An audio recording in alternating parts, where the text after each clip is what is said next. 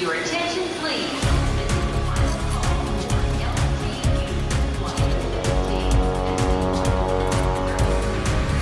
A hora dos portugueses. As portuguesas Denise Costa e Ana Duarte trabalham na área de informação das Nações Unidas em Nova Iorque. Natural de Joanesburgo, na África do Sul, Denise Costa ruma aos 12 anos a Portugal e em 2002, após se formar em comunicação social, segue para Nova Iorque. Comecei inicialmente por fazer um estágio uh, na comunidade portuguesa ligada uh, à televisão, com, com a SIC Notícias, na altura que fazia um programa que era o Mar Português. Tive muitos anos também com o Alfama, como Relações Públicas e gerente do restaurante português. E depois, em 2012, surgiu a oportunidade de vir trabalhar para as Nações Unidas, no Departamento de Comunicação Global. Começou na Rádio ONU, onde traduzia para a nossa língua e adaptava os conteúdos para rádio, TV e peças jornalísticas. Em 2018, junta-se à equipa das redes sociais. Aqui é responsável pelos conteúdos em português no Twitter, Facebook Facebook e Instagram. Considerando importante a interação com outras culturas, os desafios que tem enfrentado foram cruciais para o seu crescimento pessoal e profissional. Estive ligada à restauração,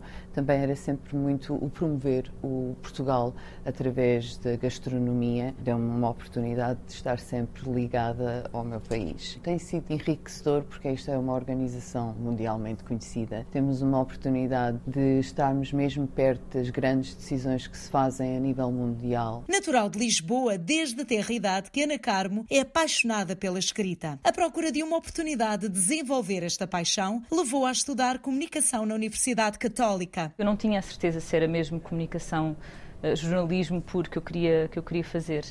Tanto que uh, depois tinhas várias vertentes e eu escolhi a vertente cultural. Trabalhei no CCB, fiz o estágio lá, era mais na parte de apoio à imprensa, do que propriamente a área de jornalismo. Continuando a sua jornada em diferentes áreas da comunicação, foi na procura pela escrita que decidiu rumar para Nova York, começando a escrever para alguns jornais portugueses como Público, Diário de Notícias e Expresso. Já que aqui estava, queria explorar outras áreas da comunicação e, e trabalhei no, no, programa Contacto, cobrir eh, eventos da comunidade e, e acho que também foi uma parte importante da minha carreira porque era uma coisa que eu ainda não tinha feito em Portugal e depois comecei também a trabalhar em rádio quando vim para as Nações Unidas. Eu não fiquei no mesmo sítio desde que iniciei, trabalhei no Departamento de Recursos Humanos a dar apoio ao assistente do secretário-geral nessa área de gestão de pessoas. Depois passei outra vez para o Departamento de Comunicação Global mas para escrever em inglês e desde então tenho passado por vários departamentos dentro da comunicação. Trabalhei no programa de educação sobre o Holocausto. Neste momento estou a criar conteúdos para as redes sociais do secretário-geral em inglês,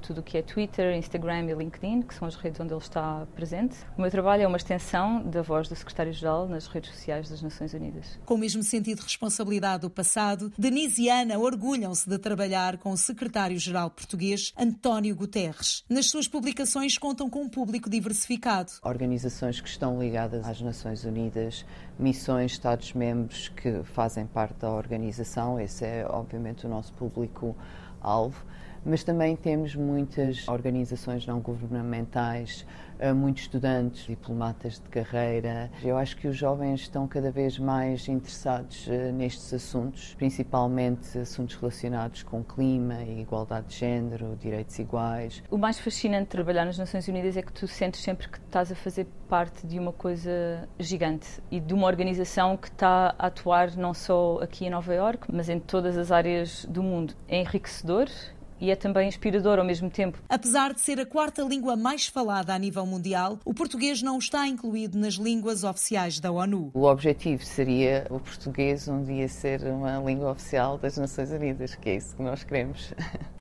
Your attention, please. Londres. Luxemburgo. Rio de Janeiro. Paris. São Paulo. Lyon. Manchester. A hora dos portugueses.